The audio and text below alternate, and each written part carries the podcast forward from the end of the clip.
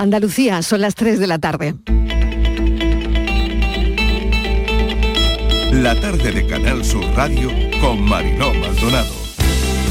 Mal dato que afecta a nuestra economía, a nuestra sociedad, en particular a los colectivos más vulnerables. En un 73% el alza de los precios se explica por el desbocado precio de la energía y también de los alimentos no elaborados, y todo ello exacerbado por la guerra de Ucrania. Pues más GPS que nunca. Muchas veces parece la Siri del móvil. Pone, pone el piloto automático y, parece muy aséptico, sobre todo con el tema del Sáhara, con el tema de los precios. Creo que, que la gente pide un poco más de alma. Nuestro objetivo con el plan de respuesta que hemos aprobado ayer y que yo espero cuanto antes se convalide aquí en el, en el Congreso y con un amplio apoyo, ese plan tiene por objetivo que cuanto antes empecemos a cambiar esa tendencia, empiecen a bajar los precios y tengamos niveles de inflación más moderados. Desde las líneas de ayuda de, la de las distintas consejerías y sobre todo en esa reivindicación permanente que tenemos, porque ahora es el momento de bajar la presión fiscal los carburantes y en muchas otras cuestiones que afectan directamente a nuestros sistemas productivos, pues yo creo que con todas esas herramientas conseguiremos finalmente salir de ellas. Va a costar un poco más, pero ya verán ustedes cómo en poco tiempo las soluciones llegan. El sector empresarial está en contra de, esta medida y espero que el gobierno bueno, rectifique o en la medida de lo posible pues la tempere porque mm, tal como está formulada desde luego es un ataque frontal a las empresas. Estamos eh, hablando con las petroleras, sobre todo pidiendo que hagan ese esfuerzo y desde luego que controlaremos que no se produzcan eh, incrementos de los precios que mm, resten eficacia a las medidas que hemos adoptado. Este, este grupo por encima de, de, residencia lo vacunamos en septiembre del año pasado. Han pasado ya los seis meses. Sí. Eso tardaríamos una semana, que es lo que tardamos en vacunar a todas las residencias y daríamos una tranquilidad, yo creo que muy, muy importante. La educación pública de Andalucía seguirá fomentando la cultura del esfuerzo. Y el alumnado andaluz recibirá el próximo curso la mayor carga de horas de lengua española y extranjera de matemáticas desde 1990.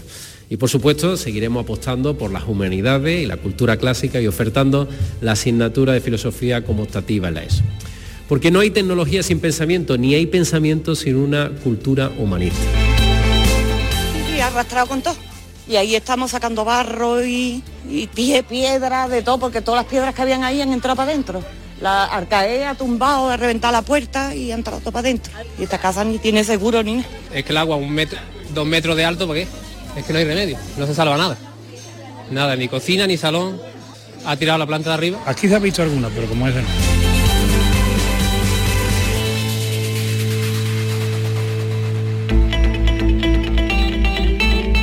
La tarde de Canal Sur Radio con Mariló Maldonado. Acaban de oír los sonidos del día, ¿qué tal como están? Desplegamos el mapa de sonidos de este miércoles, están casi todas las voces en nuestra línea de audios, los protagonistas de la actualidad y todo lo que ha ocurrido hasta esta hora. La tromba de ayer de Setenil de las Bodegas fue de impacto, vaya noche de vecinos tratando de recuperar la normalidad y vaya mañana. Se empiezan a contabilizar los daños por la crecida del río, algunas casas han cedido por la lluvia torrencial. Toca recuperar la estampa de este pueblo que antes de la tromba fue elegido para el catálogo de Christian Dior. No hay daños personales, menos mal, pero su alcalde va a pedir al gobierno la declaración de zona catastrófica. Alcalde, buenas tardes. Hola, buenas tardes. Rafael Vargas es alcalde de Setenil de las Bodegas. ¿Cuál es la fotografía, alcalde, a esta hora? Bueno, ahora mismo quizás eh, lo que es a simple vista parece que está controlado, eh, hemos, hemos normalizado un poco la situación, uh -huh. pero evidentemente, evidentemente pues no es así, hay muchas viviendas desalojadas, vecinos sacando barro de sus casas, electrodomésticos completamente inutilizados, zonas donde no hay luz, eh, en el polígono industrial hay un par de naves que han sufrido inundaciones, quitando barro todo el mundo, coches destrozados, y bueno, la cosa, los ánimos un poco más tranquilos, pero evidentemente valorando los daños, muchos cuantiosos, eh, carriles destrozados, eh, personas que, que se ven negros para poder llegar a su, a su, a su casa porque los, carriles están completamente destrozados y no, puede pasar un coche normal, no podría pasar. Y bueno, hemos valorado los daños, ha estado aquí hoy el presidente de, perdona, el, diputado de Vía y Obra de la Diputación de Cádiz, viendo viendo porque siempre, bueno, la Diputación de Cádiz siempre es la, encargada de echar una mano en estos asuntos. Y bueno, y viendo sobre todo un poco el origen de los, del problema, y es que tenemos en las zonas de evacuación de agua en las carreteras, que es donde verdaderamente tenemos un, problemón, ya lo hemos denunciado en varias ocasiones, los invernales y las alcantarillas de carreteras son incapaces de absorber esa cantidad de agua y, bueno, son son proyectos muy complejos, no sabemos que no son fáciles, no es una cuestión económica, es una cuestión de complejidad técnica. De infraestructura probablemente, ¿no, alcalde? Sí, sí, sí, sí, mm. más bien técnica, técnica y de una infraestructura compleja que parece fácil, pero ya han estado aquí varias veces los técnicos, lo han visto y el, el diputado lo ha visto de primera mano y se ha comprometido a que va a empezar un proyecto para, solucionar este problema, porque además carretera es competencia de diputación. Que el problema es que si vas a ver del campo, vas a esa cantidad de agua y la, digamos el pueblo sabéis cómo se, se en un valle, si es incapaz de absorber ese agua que baja y coge por la carretera y buscando todos los recodos por los que puede bajar y, ha hecho el que ha hecho. También esta vez ha llovido solo y exclusivamente en Cetenín, no, tengo noticia de que haya llovido al menos en esta cantidad, evidentemente, en pueblos vecinos, ni en Alcalá, ni en la Torre. Ha sido torrencial, ¿no? Ha sido torrencial, ha sido 20 minutos de, agua mansalva y, y, bueno, eso es imposible que nada pueda desaguar ese agua, pero evidentemente si nos quita algo, hablo de los, de los de los de las alcantarillas esas que son tan necesarias, hoy el diputado creo que lo ha dicho, se ha comprometido a, que bueno que, que va tomando en el asunto, además que son los competentes y muy satisfecho además con la visita del diputado de Javier Pizarro que ha estado aquí con nosotros, nos ha apoyado y, bueno y, tanto apoyo eh, apoyo técnico que es necesario como apoyo material.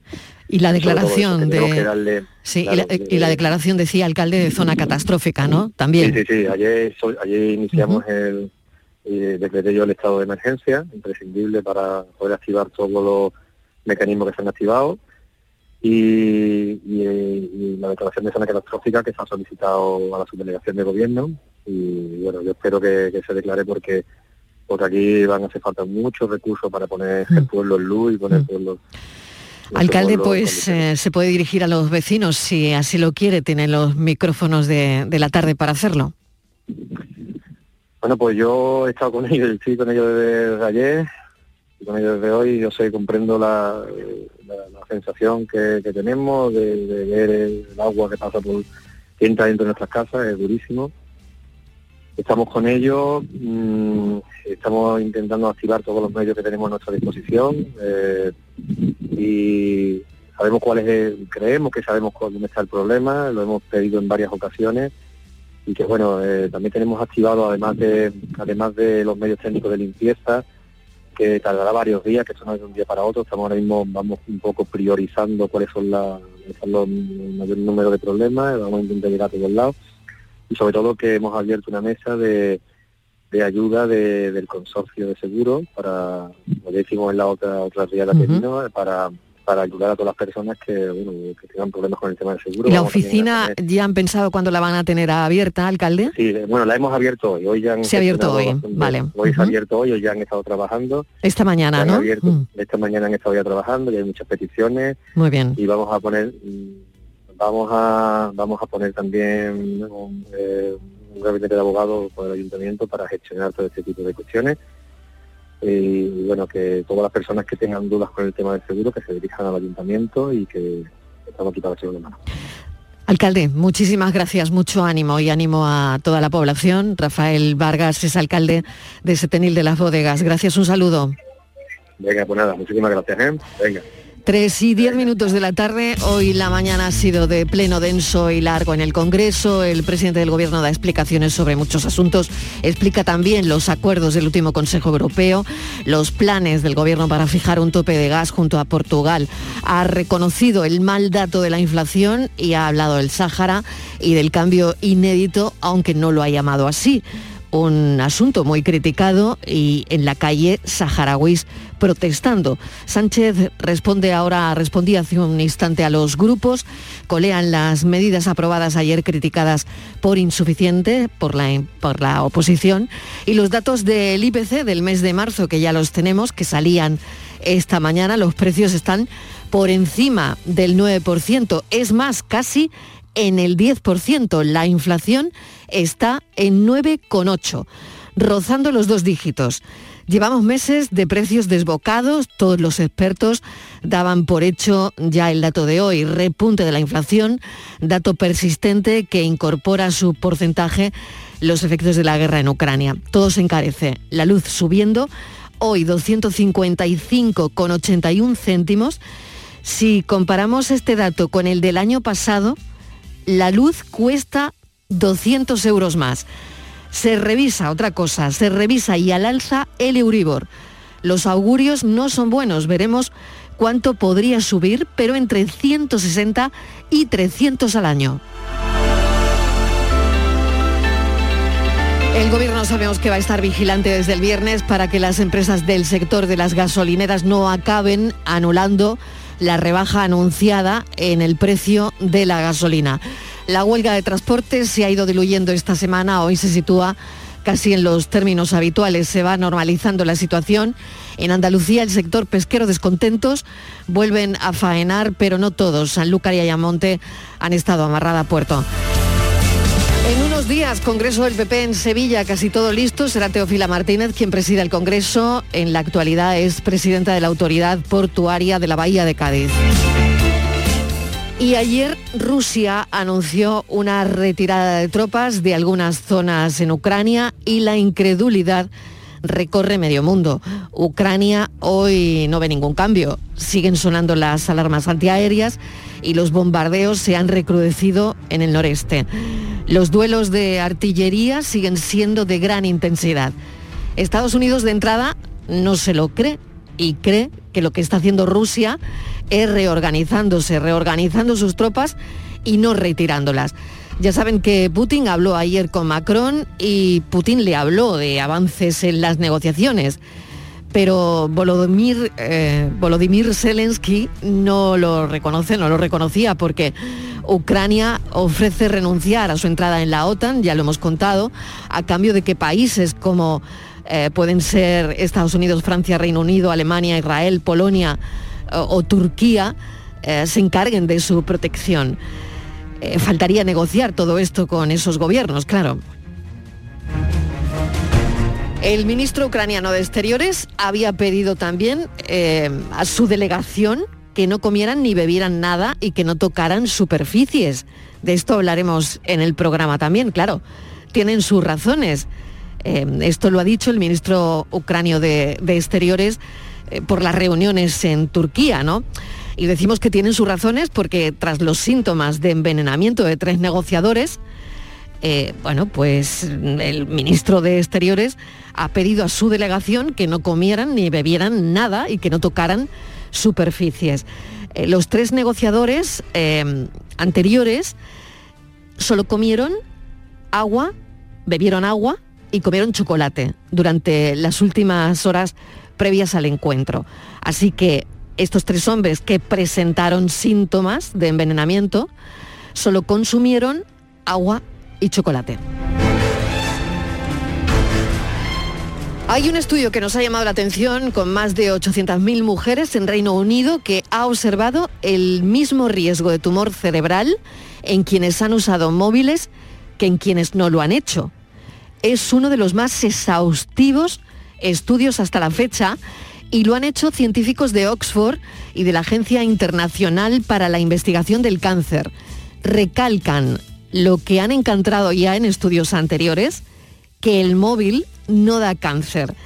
Es uno de los muchísimos estudios que se han llevado a cabo, pero la verdad es que estudio, este estudio es muy pormenorizado y muy interesante recalca que el móvil no, no provoca ni produce cáncer. Así que así les damos la bienvenida a la tarde.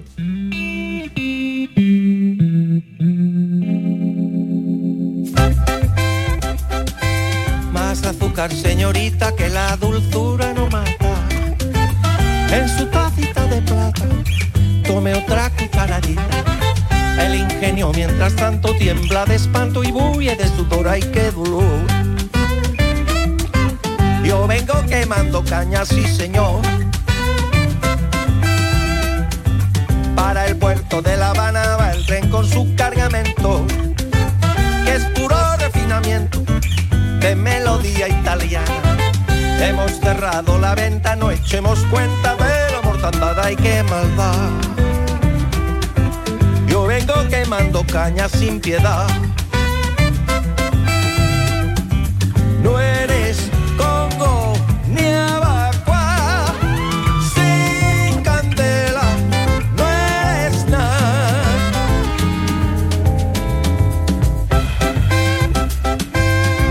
Cimarrón del palenque y herbero de la montaña. Uso el machete con saña y no le temo al rebenque. Soy fugitivo de España y entre la caña brilla mi esquero hay lucero. Yo vengo quemando caña, compañero. Quemando caña, quemando caña, quemando caña.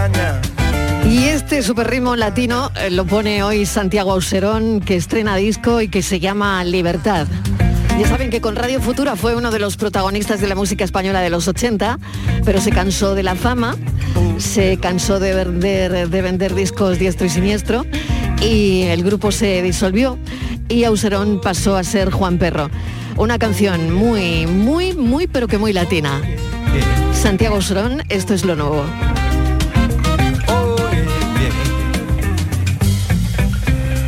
Quemando caña, quemando caña, quemando caña, quemando caña. Soy cimarrón del palenque y herbero de la monta.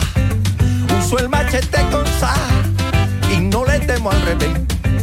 Soy fugitivo de spa como luce mi es que eche un trago compañero. Yo vengo quemando ca, quemando que, quemando.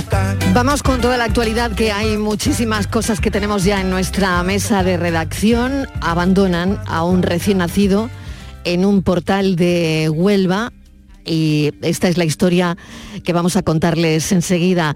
Estíbaliz Martínez, mesa de redacción, bienvenida. Hola Mariló, buenas tardes. Sí, fue, ocurrió ayer por la tarde sobre las seis y media y abandonaron a un bebé Mariló con solo 12 horas de vida en el portal de, de un centro, de un edificio en Huelva. El bebé estaba en buen estado, estaba limpio, aún tenía el cordón umbilical. Fue una onubense, una, una, joven, la que encontró al bebé que fue abandonado en ese portal, ¿no? concretamente en la calle Rico. Eh, parece ser que este bebé tenía un llanto desconsolado y esta onubense lo escuchó, estaba dentro y decidió abrir la puerta porque pensó que era una madre que tal vez quería dar el pecho a su hijo y eh, bueno pues buscó un portal para estar en mayor intimidad. Pero cuál fue su sorpresa que lo que se encontró era este bebé no eh, junto eh, a te digo a este portal a este pasillo. Es una clínica dental que además es curioso porque ayer esa clínica eh, no, no, pasaba, no pasaba consulta.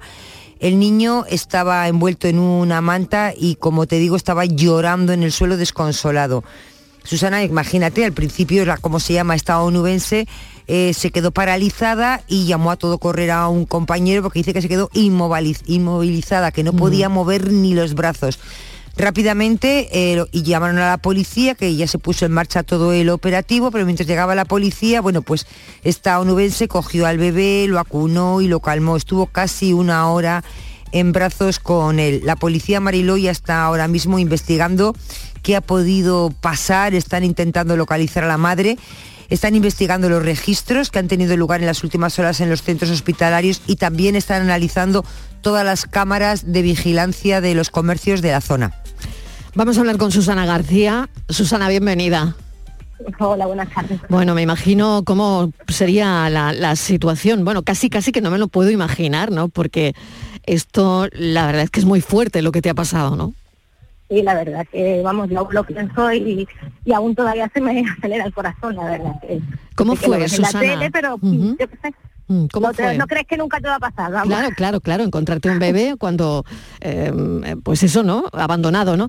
¿Cómo, cómo fue exactamente, Susana? Pues nosotros trabajamos en una gestoría, ¿vale? Sí. Y esto es un local con un pasillito, y solamente hay dos oficinas, la nuestra y la de un dentista. Entonces, pues, estuvimos escuchando el llanto de un bebé.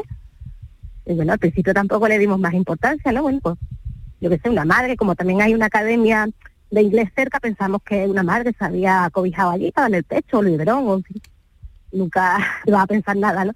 Pero bueno, como ya no se callaba, digo, bueno, como está la tarde tranquila, voy a abrir que se meta aquí dentro, en la oficina, ¿no? Pero cuál fue mi sorpresa que al mirar a la puerta, ni, claro, no vi a nadie, y al mirar al suelo, pues le encontré a un bebé. ¿Cómo, cómo reacciona una persona en ese momento? Claro, acunándolo, cogiéndolo, está claro, ¿no? Pero, eh, bueno, me imagino la, la- la situación, ¿no? Eh, claro, te das cuenta enseguida de que no hay nadie más y que han dejado al bebé ahí, ¿no? Pues ya te digo, o sea, como miré y no había nadie, pues al principio miré al suelo y lo único que se me ocurrió fue llamar a mi compañero, porque es que me quedé tan paralizada que no era capaz ni de cogerlo. Ah, En ese momento hubo un segundo en que se cayó. Entonces me pensé en lo peor, la verdad. Y ya pues, enseguida ya que lo cogí, ¿no? Y ya vi que se abrían un poquito los ojos, en fin, ya se cayó. La verdad que eso también me tranquilizó, ¿no? Que estuviera bien y Ujú. que, y que estaba tan tranquilo. Y nada, ya el compañero pues enseguida llamó a la Policía Nacional. En fin, qué situación, la verdad. eh, llega la policía y ya pues em, lo que imaginamos, ¿no? El, bebé se supone que ahora mismo estará mm, eh, con una familia de adopción o algo así ocurrirá en las próximas horas, ¿no? Sí, bueno, en principio Claro. me dijeron que claro, iba al hospital y, y sí, en principio pues la familia express me parece que le llaman de acogida o Claro, algo así. familia express, claro. Comentando, exactamente, estuvo comentando el Susana. ¿y, y en qué, y- y qué piensas ahora mismo ¿no? con todo esto? ¿Qué, qué, mm, qué te viene a mente o qué, qué sentimientos te, te crea algo tan, tan fuerte, ¿no? Encontrarte un, un bebé abandonado en la, la puerta de tu trabajo, ¿no? Hombre, pues sabes tú como madre, pues, Mm. Tienes hijos, ¿no? Sí, Sí. llega a la cabeza millones de cosas, ¿no? Si, Mm. hubiéramos seguido trabajando y no le hubiéramos dado más importancia, el bebé se hubiera callado, pues yo qué Mm. sé, miles de cosas, ¿no? Porque ya digo, ayer la tarde encima era muy tranquila, el dentista Claro. también estaba cerrado. Claro. Si no le hubiéramos dado más importancia, a lo mejor cuando hubiéramos salido a las 8, pues ya el bebé no, no estaría vivo. ¿no? Mm. Pero bueno, tuvimos suerte. También pienso que la persona que lo abandonó vio que había luz y que lo iban a encontrar rápido, por lo menos eso quiero pensar. Claro, claro, esa es otra, ¿no? Eh, la circunstancia de la persona, cómo debe ser para abandonar a su bebé, ¿no? Pues sí, la verdad que Susana, mil gracias de verdad, de, eh, gracias por atendernos y contarnos esta, esta historia tremenda. Un saludo. Lo importante es que el bebé ya está bien eh, y, y veremos, ¿no? eso es lo más importante. Claro que sí. Gracias, un saludo. Venga, muchas gracias a vosotros. Tenemos una última hora, además, mm, referente Estivaliz a la situación de Juana Rivas. Sí, Mariló ha sido hace muy pocos minutos eh, el abogado de Juana Rivas. eh, ya sabes que es del despacho eh, Aránguez. eh, bueno, pues nos ha comunicado que la Audiencia Provincial de Granada ha estimado el recurso que habían presentado para la suspensión inmediata de la pena privativa de libertad que tenía puesta Juana Rivas. Bueno, pues lo han aceptado y se suspende. Por lo tal, dice que considera muy positivo que se rectifique la injusta decisión del juez Piñar, quien siempre trató a Juana Rivas, dice, con absoluta falta de parcialidad. Nos dice el abogado Mariló a través de, de WhatsApp que ya no va a tener ningún tipo de limitación, Juana Rivas, que está muy contenta, que va a poder viajar a Italia o donde quiera y que va a poder ver a sus hijos sin que ellos tengan que venir a España. Así que dice que está muy contenta porque podrá ver a sus hijos también en Italia cuando quiera. Esto es lo que nos ha comentado a través de WhatsApp el, el abogado de, de Juana Rivas. Pues es una última hora que nos acaba de llegar a la redacción y que le trasladamos a los oyentes. Por otro lado, la Policía Nacional desarticula una red, una organización criminal en Sevilla y Málaga. Se hacían pasar por una entidad bancaria estos presuntos estafadores, ocho detenidos que sustrajeron más de 240.000 euros a sus víctimas, Estivaliz. Sí, mucho cuidado con estos MS, SMS que nos están llegando al móvil, que son fraudulentos, que nos llegan como que son de distintas entidades bancarias y que nos dicen, nos alertan de un posible acceso eh, a nuestra cuenta, que no vamos a poder tener acceso a nuestra cuenta bancaria personal, que nos, nos ha sido bloqueada. No les hagan caso porque es una estafa, Marilo. Los delincuentes cada vez emplean técnicas más sofisticadas para el robo de datos y de cuentas. Los ciberdelincuentes se hacen pasar por entidades bancarias o financieras y utilizan cualquier tipo de comunicación. Los SMS les está funcionando muy bien, roban información privada y lo que te hacen es quedarse con los datos de tus tarjetas, de tus cuentas y te hacen cargos económicos. Pero es que esta mañana, comentándolo con gente cercana, pues resulta que la madre de una compañera, Mariló, que está con nosotros eh, en la tercera planta, pues le ha pasado hace nada, le han sacado no sé si 4 o 5 mil euros de, de la cuenta. Así que muchísimo cuidado porque esto está ocurriendo. Es verdad que todos tenemos algún, algún caso cercano, ¿no? Conocemos a alguien que mm, lo han intentado al menos. Carlos Miguel García es policía del Grupo de Fraudes Informáticos de la Policía Nacional de Sevilla. Gracias por atendernos, Carlos Miguel. Y, y bueno, esto, esto está ocurriendo y hay que alertar. Hola, buenas tardes. ¿Qué tal? ¿Qué tal? Sí, pues adelante. ¿Cómo, cómo han podido desarticular esta banda? Pues bien, desde por parte de este grupo, a nivel de Andalucía Occidental, se está potenciando la investigación en este tipo, contra este tipo de estafa. Eh, nosotros recibimos una denuncia, que, bueno, la denuncia tuvo origen en Madrid, una ciudadana de Madrid, y, y, tras las primeras indagaciones se localizó que parte de los autores se encontraban en Sevilla por lo que nos hicimos cargo de la investigación y durante más de un año se ha venido llevando una investigación muy compleja eh, con una barbaridad de datos técnicos eh, y ha costado, eh, vamos, sangre, sudor y lágrimas y horas y horas de estudio de análisis de datos. Claro, ¿cómo lo hacían? ¿Cómo lo hacían? ¿Cómo, ¿Cómo estafaban a la gente? Eh, pues eh, empezaban mandando o a través de SMS o de correos spam una serie de correos haciéndose pasar por la entidad de Banco Santander. Una vez que... Con membrete y todo, claro, que eso es lo que... porque claro, tienen los logos, tienen todo y tú te crees que estás recibiendo una, un email del Banco Santander, claro. Y si ya tienes cuenta ahí, pues, pues claro. Exactamente, ellos lo enviaban masivamente y después, pues las personas que eran eh, que no eran de su banco, pues no hacían hacían caso omiso, pero los clientes de su banco, eh, pues alertados porque le decían que tenían un problema técnico, pues pulsaban el enlace que le lleva le lleva a una página igual igual eh, que la del Banco Santander y una vez que ponían su usuario y contraseña ahí perdían el control de su cuenta bancaria. Tremendo, la verdad. Y claro, es que envían el envío de esos correos, de estos presuntos estafadores, claro, es que son masivos, pueden enviar miles de correos al día, ¿no?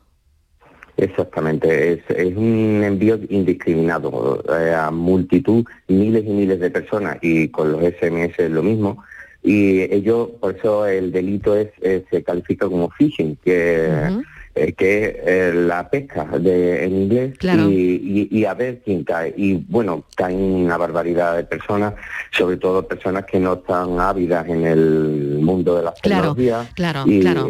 y caen fácilmente. Claro, personas mayores, porque claro, me consta, ¿no? Mm, cuando hay personas mayores que reciben este tipo de correos, claro, lo primero que se preguntan es, claro, ¿cómo han conseguido mm, la dirección de mi correo? Y claro, no, entienden muy bien que es porque lo hacen aleatoriamente, ¿no? Y que no necesariamente tienen que saber ni tu nombre, ni tu correo, eh, ni nada. Pero claro, si da la casualidad que esa persona tiene una cuenta bancaria en ese eh, banco donde les están diciendo que es el fallo, pues claro, es muy fácil que caiga la gente, ¿no? Estivali, no sé si tienes alguna cuestión más. Sí, hola, buenas tardes. Em, el riesgo está en no darle, porque en el SMS que envían te mandan un enlace, para seguir unos pasos, para desbloquear la cuenta o para lo que ellos te digan, ¿no? cuando te asustan. Entonces, tiene un enlace.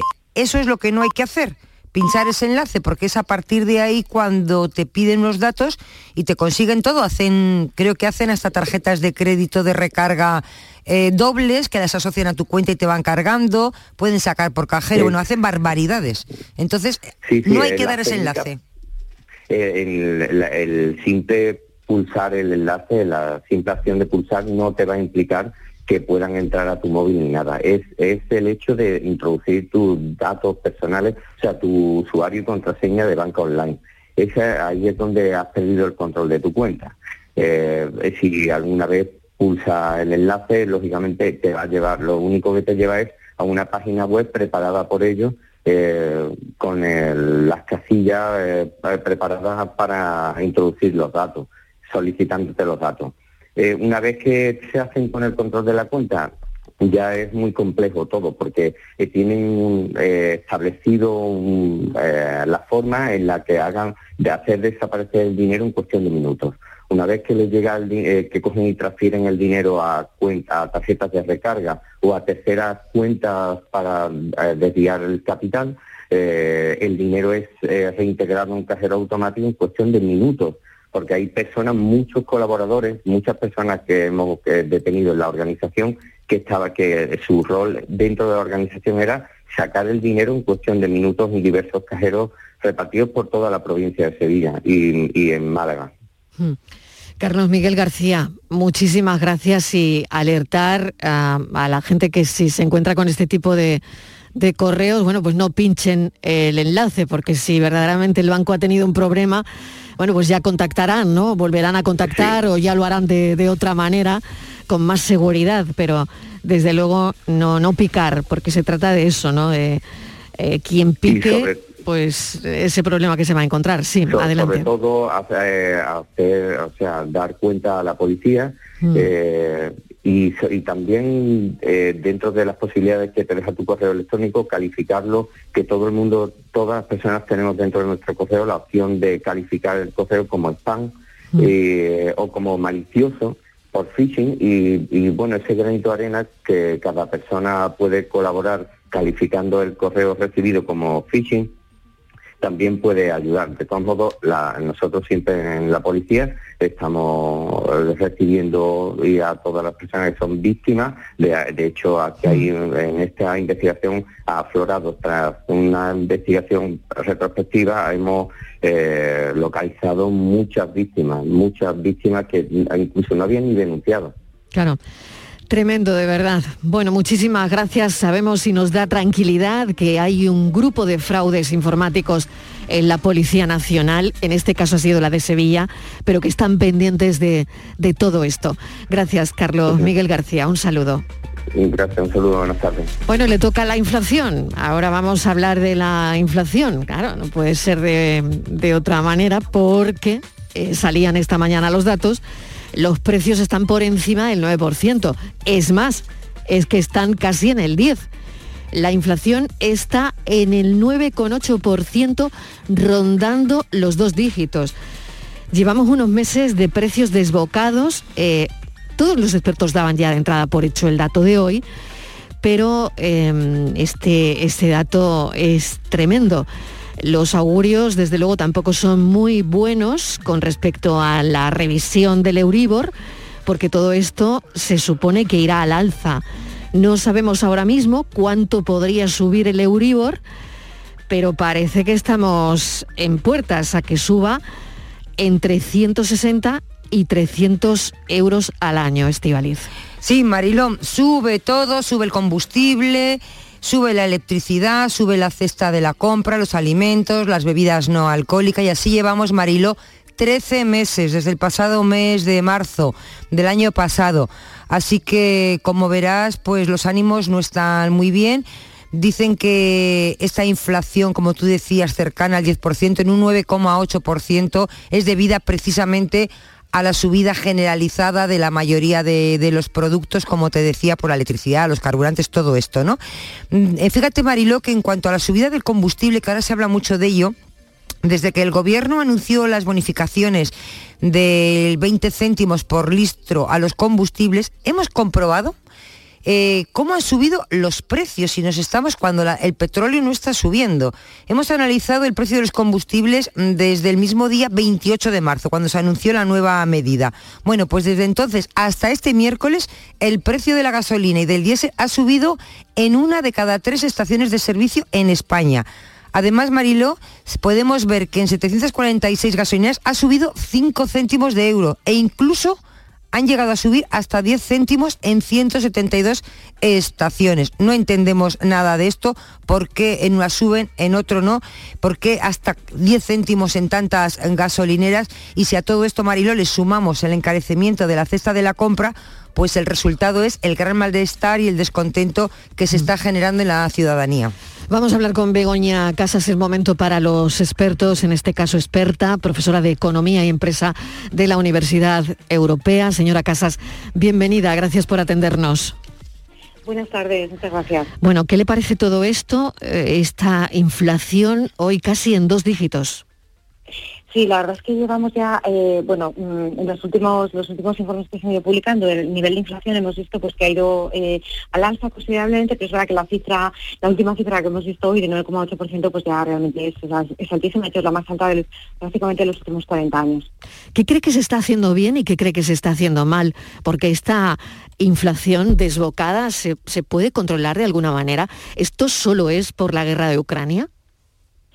Hay un conjunto de factores. En el caso de España en concreto eh, tenemos muchas vulnerabilidades. Eh, claro, también pues, afecta el conflicto eh, que está sucediendo en Ucrania, pero también nuestra propia estructura de la economía, la tendencia normalmente que también se produce en, España, por ejemplo, a la... Mm, perdón, perdón, quería decir que en el caso de España tenemos muchas vulnerabilidades. Por un lado, la dependencia energética, por otro lado, también todas las, circunstancias, es decir, la, mm, es decir, la volatilidad de los precios, eh, que nos apoyamos mucho en el consumo, que importamos la mayor parte de los productos, por ejemplo, pues la energía y muchísimos productos que estamos importando.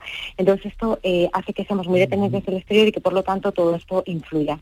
La estructura de nuestra economía necesita eh, ser replanteada para darle una estabilidad y poder encontrarnos en una posición más fuerte para hacer frente a esta, situación. Sobre todo la, vulnerabilidad en cuanto a la dependencia energética. Hay otros factores, por ejemplo, la importación también de, de piezas, de materias primas, el que hemos también externalizado mucha producción, por ejemplo, agrícola, todo eso eh, nos pone una situación muy débil que nos hace dependientes del exterior y que por lo tanto al final más vulnerables a la inflación. Nos preocupa el Euribor. Mm, no sé si esto ya eh, es lo próximo, lo próximo que viene o, no es tan así. ¿Usted qué piensa? Sí, claro, todas las, eh, las personas que tengan los préstamos hipotecarios a tipo variable pues se van a ver afectadas por, por, la inflación. Pero esto ya seguro que ocurrirá. Eh, bueno, vamos a ver también un poco qué hace el mm. Banco Central Europeo, eh, vamos a ver un poco también eh, qué hace para contener esta inflación, si al final lleva a cabo una subida de los tipos o no, es decir, Hemos visto cómo Estados Unidos, perdón, subía los tipos hace un par de semanas.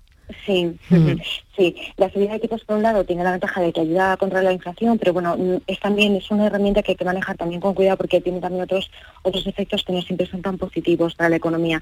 Entonces sí que, bueno, el Banco Central Europeo está indicando que, que sí que probablemente ya eh, a lo largo de este año 2022 se podría producir esta subida de tipos que, bueno, que se está estimando ya. Eso sí ayudaría a eh, combatir la inflación. También hay otras medidas que podemos tomar. Eh, si estudiamos el indicador, se ve que claramente, tal y como se indicado en el reportaje de inicio, eh, este aumento de los precios se debe principalmente a la energía, también, por supuesto, eh, eh, los carburantes principalmente y la, energía en general, también se debe a la, está afectando mucho en el precio de los alimentos y de productos que están, que están afectando. También las materias primas escasas también están contribuyendo a esta inflación, que estamos viendo cómo pues, están parando las fábricas, están, eh, está ralentizando la producción. Es decir, que mm, además de eh, la, medida relativa a la subida de tipos que voy tomar el Banco Central Europeo, también hay medidas que en España podemos tomar. Entre ellas yo destacaría, en primer lugar, eh, el hecho de poder eh, buscar esos proveedores que tengamos más cerca para evitar los riesgos de esta cadena de valor tan extendida, es decir, pues buscar proveedores nacionales principalmente o en zonas geográficas cercanas, por ejemplo, si podemos sur de Europa, en Norte de África, algunos países cercanos. Otra de las medidas es el, el plan de la transición energética que se desarrolle que también eh, aceleremos la medida de lo posible la, producción de energías renovables, todo el I+D y toda la, producción de las energías renovables, esto es importantísimo también. Y eh, desde luego hay que tomar medidas sobre todo para, yo creo, ayudar a las familias, especialmente a los grupos sociales más vulnerables. Ahora mismo hay personas que tienen que elegir entre pagar las facturas de la energía o de carburante y, a lo mejor la alimentación o el colegio de sus hijos. Entonces, realmente hay que tomar medidas también para los grupos más vulnerables. El Banco de España ha señalado que esta tendencia al alza la inflación se va a mantener aproximadamente eh, durante dos o tres años. Es decir, que al final tenemos que tomar medidas. Última cuestión, Estivaliz, que no nos queda más tiempo. Sí, una cosita muy rápida. Buenas tardes. Le quería hablar, se está hablando también mucho del efecto pluma. ¿Por qué el precio de los combustibles sube cuando, y el precio del petróleo no sube al ritmo o incluso puede bajar? Sí, eh, el mundo de, o sea, el mundo de, el mundo del petróleo, el mundo de la PEP es, muy especial porque realmente funciona como un oligopolio, es decir, hay unos pocos productores que realmente eh, se ponen de acuerdo para el establecimiento de los precios, ¿no? Los grandes productores mundiales, eso eh, sería como el primer factor. Y luego están también los distribuidores, que también ellos, claro, ahí tienen que ir jugando con sus márgenes, entonces ahí, ¿qué es lo que ocurre? Por un lado, a veces, en algunos casos estamos viendo algunas compañías que están bajando los precios, como es el caso de Cepsa o Repsol, está, se está entrando un poco en guerra de precios sentido de bajar para atraer a los consumidores, ya que se están, los consumidores se están moviendo hacia las más gasolineras low cost. Entonces, las marcas como más, eh, más premium, por así decirlo, están atrayendo los clientes mediante esta bajada de precios por un lado. Pero hay otras que ante el anuncio también de esta, de esta ayuda o subvención de los 20 céntimos por litro están subiendo los precios. Porque eh, bueno eh, tampoco se sabe exactamente eh, cuándo se va ellos van a percibir esa liquidez digamos esa, esa cantidad que se les va a pagar. En algunos casos se les está solicitando que durante los primeros días lo adelanten las, las estaciones de servicio etcétera los distribuidores las estaciones de servicio. Entonces al final qué es lo que ocurre ellos no quieren correr ese riesgo porque ahora mismo se encuentran pues ya muy asfixiados por un montón de motivos y entonces lo que están haciendo es subir los precios para poderse cubrir ante, ante esa situación de, la posibilidad de tener que adelantar esta cantidad. Y es verdad que es un mercado muy peculiar, ¿eh? porque realmente sube, efectivamente este efecto pluma, sube rápidamente, pero luego no baja al ritmo que, realmente los mercados están marcando. Y bueno, es un poco el motivo del oligopolio desde el punto de vista de los grandes productores y desde los pequeños distribuidores es por este otro motivo. Begoña Casas, profesora de Economía y Empresa de la Universidad Europea, es el día hoy de hablar con expertos para tratar de entender todo esto, todo lo que nos está pasando. Gracias, un saludo. Muchísimas gracias a ustedes. Nos vamos un momentito a publicidad y a la vuelta hablaremos con un químico sobre envenenamientos. La tarde de Canal Sur Radio con Mariló Maldonado. También en nuestra app y en canalsur.es. Sevilla. Canal Sur Radio. Vente a Dimarsa, ponte en mis manos y dile chao, dile chao, dile chao, chao, chao, empieza ya tu autoconsumo, nuestro petróleo es el sol. Leques fotovoltaicas Dimarsa y despreocúpate de la factura de la luz. Dimarsa.es el Mediterráneo y el Atlántico son testigos de una encrucijada de culturas, costumbres y gentes. Gastronomía, naturaleza y patrimonio emocionan en Ceuta, una ciudad con personalidad única. Descúbrelo desde 69 euros en tu agencia de viajes de confianza. Servicios turísticos de Ceuta. Ceuta, donde se unen las emociones. La mañana de Andalucía. Canal Sur Mediodía. La jugada local de Canal Sur Radio. Andalucía a las 2. El Mirador. Noticias fin de semana. Toda la información más cercana y que te interesa está en tu radio. Canal Sur Radio Sevilla. La radio de Andalucía.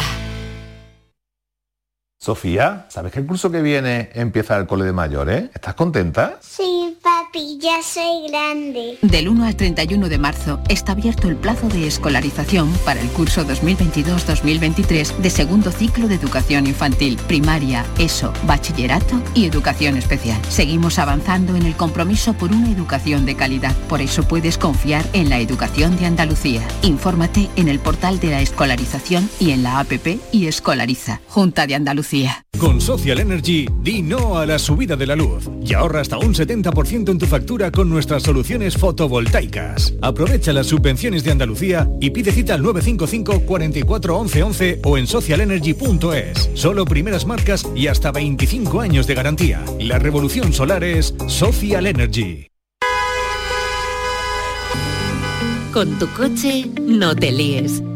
Conmigo te mueves seguro, eres puntual, ahorras, llegas donde quieras y contaminas menos. Transporte público de Andalucía, seguro, económico y sostenible. Junta de Andalucía. ¡Viva el Rasque Diem! ¿El Rasque Diem? Querrás decir el Carpe Diem. Eso era antes. Ahora lo que se lleva es el Rasque Diem. Así que Rasque Diem. Rascas de la 11. Desde solo 50 céntimos, vive el momento al máximo y gana hasta un billón de euros al instante. Rasque Diem. Rasca el momento. A todos los que jugáis a la 11, bien jugado. Juega responsablemente y solo si eres mayor de edad. Vete a dormir con una sonrisa, con el show del comandante Lara. El humor más travieso, los invitados más divertidos, las mejores versiones musicales de Calambres. El show del comandante Lara, los domingos en la medianoche después del deporte. Quédate en Canal Sur Radio, la radio de Andalucía. En Canal Sur Radio, por tu salud, responde siempre a tus dudas. ¿Sabías que la salud bucodental puede estar relacionada con la salud cardiovascular, con la diabetes, con la osteoporosis y con otras enfermedades? La boca es una ventana a la salud general de las personas y hoy conocemos mejor esta relación con los mejores especialistas en directo. Envíanos tus consultas desde ya en una nota de voz al 616-135-135. 616-135-135. Por tu salud, de lunes a viernes, desde las 6 de la tarde con Enrique Jesús Moreno. Súmate a Canal Sur Radio, la radio de Andalucía. La tarde de Canal Sur Radio con Mariló Maldonado. Seguimos con toda la actualidad y plática cuando una ley que el ministro ucranio de Exteriores había pedido a la delegación que va a negociar con Rusia en Turquía, en Estambul, que no comiera ni bebiera nada y que no tocara superficies. Tienen sus razones, claro que tienen sus razones. Los síntomas de envenenamiento de tres negociadores que fueron en marzo. Claro, esto puede ocurrir. Hemos querido charlar con un químico Íñigo Pérez Baroja, vicedecano del Colegio de Químicos en Madrid. Señor Pérez Baroja, bienvenido. Hola, buenas tardes. bueno, estos hombres consumieron agua y chocolate durante las horas previas al encuentro, o no sabemos si es que, bueno, pues allí eh, toman algo, mm, eh, tienen que beber agua para eh, una reunión larga y una reunión tensa pero desde luego, no sé, una se queda a cuadros con todo esto. ¿Esto puede ocurrir? ¿Esto es, es tal que así? Y bueno, sí, puede, puede, ocurrir, desde luego.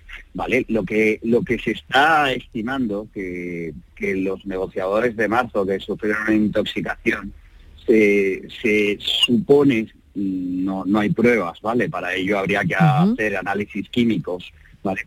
Que ha sido por una posible afección en el chocolate de compuestos organofosforados, ¿vale? ¿Y esto qué quiere decir? Vale. Puede haber dos teorías. Una, hmm. eh, una, contaminación eh, y otra un envenenamiento. Me explico un poco. Los compuestos organofosforados son compuestos orgánicos eh, de materia orgánica que contienen enlaces carbono-fósforo que se suele utilizar como control de plagas, como plaguicidas.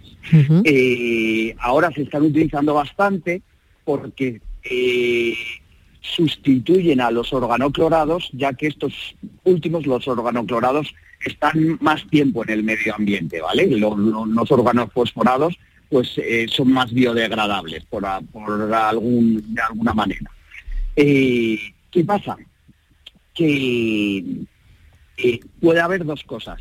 Que se haya excedido en el uso de plaguicidas en las plantaciones de cacao, ese cacao haya ido a la fábrica de chocolate, no se haya hecho una analítica acorde y entonces hay una contaminación de la materia prima. Por lo tanto se contaminaría más gente, ¿no?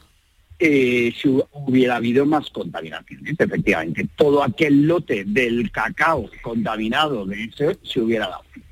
Otra cosa que lógicamente por la poca cantidad de gente tampoco sabemos si ha habido una alerta sanitaria en Rusia eh, por estos métodos. Claro, no lo sabemos porque de allí sabemos poco, claro.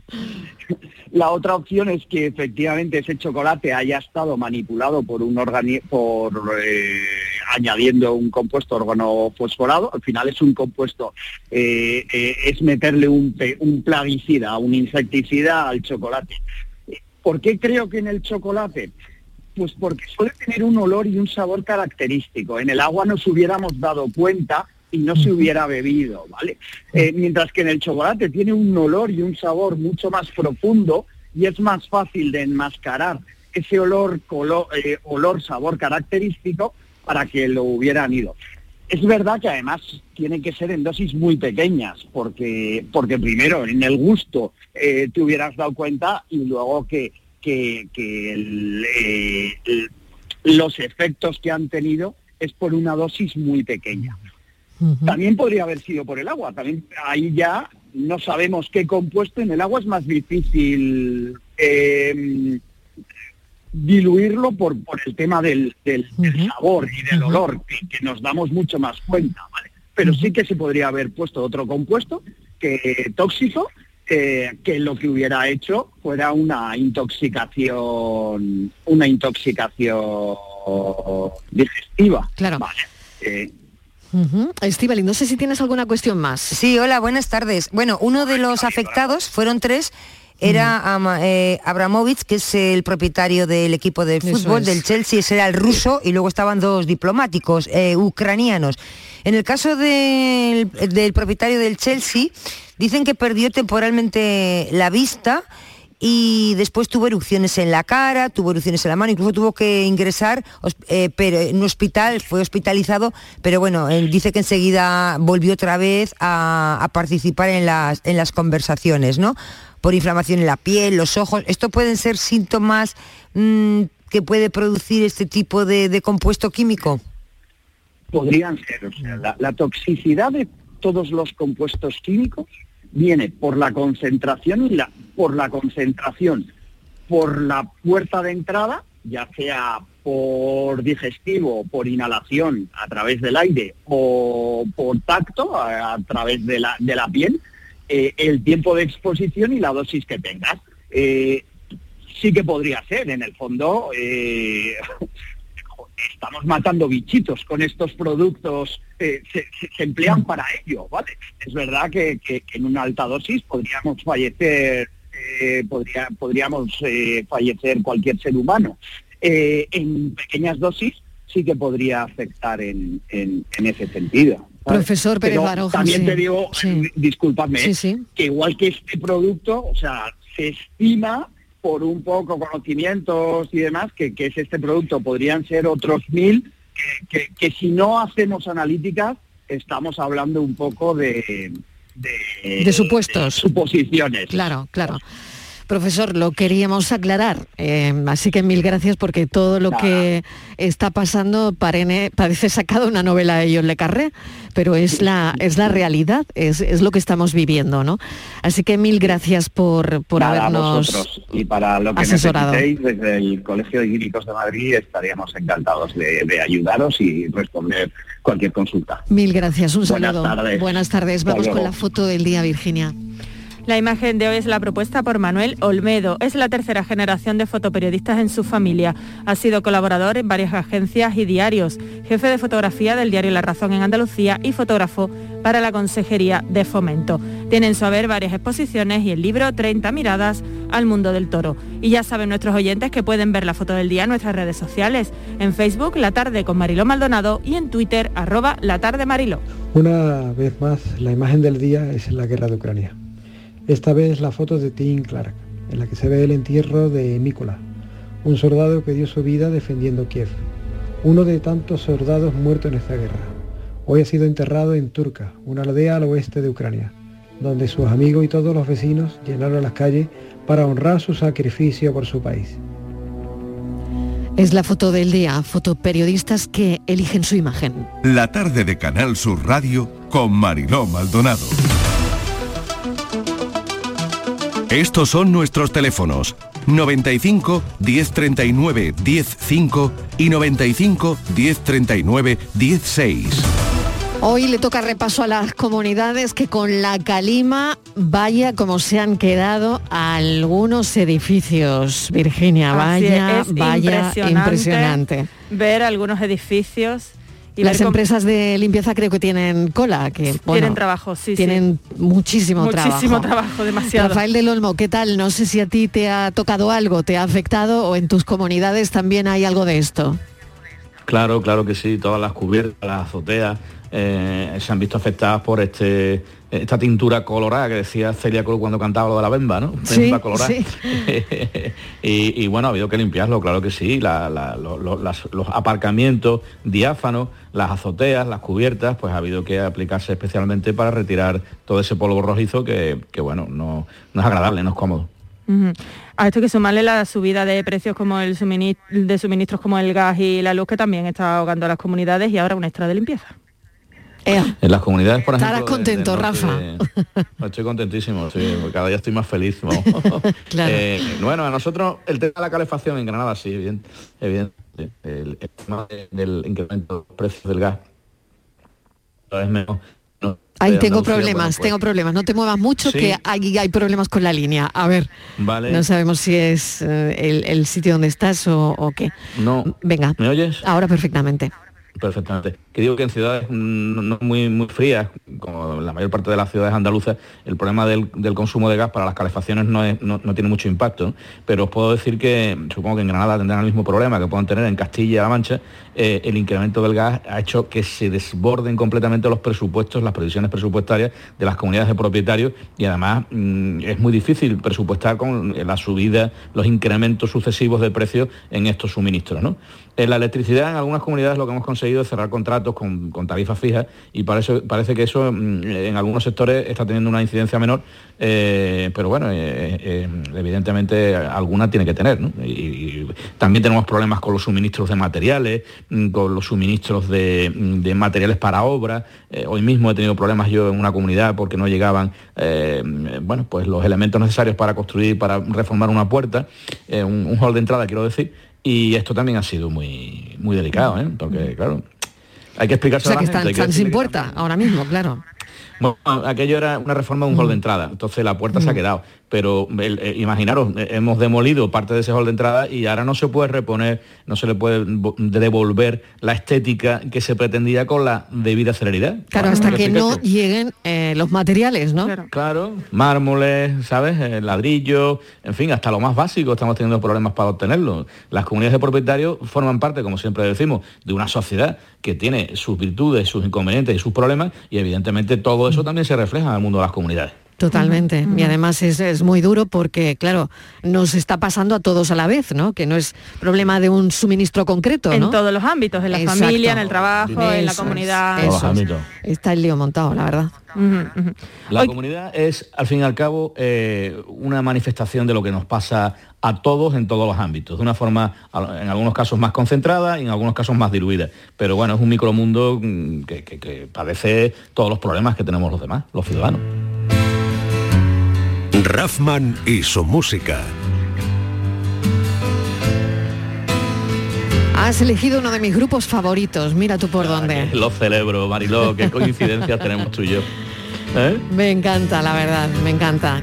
OK Computer, que ahora hace 25 años Sí, de OK señor. Computer, que fue una revolución. Oye, si esto parece en- que fue ayer, mundo de la música. pero si parece que fue sí, a mí también me lo parecía. Pues nada, 25 años de Radiohead y de OK Computer. Estuve en el Teatro de la Abadía en Madrid el fin de semana y una interpretación brillantísima de unos músicos de jazz improvis. Por eso me acordaba este tema, improvisando sobre todo el OK Computer y mm, en unas versiones maravillosas, eh, jazzeadas, eh, pero, pero eso, muy bonita, muy bonita. Y por eso me he acordado de esta canción y, he pedido que la pongan.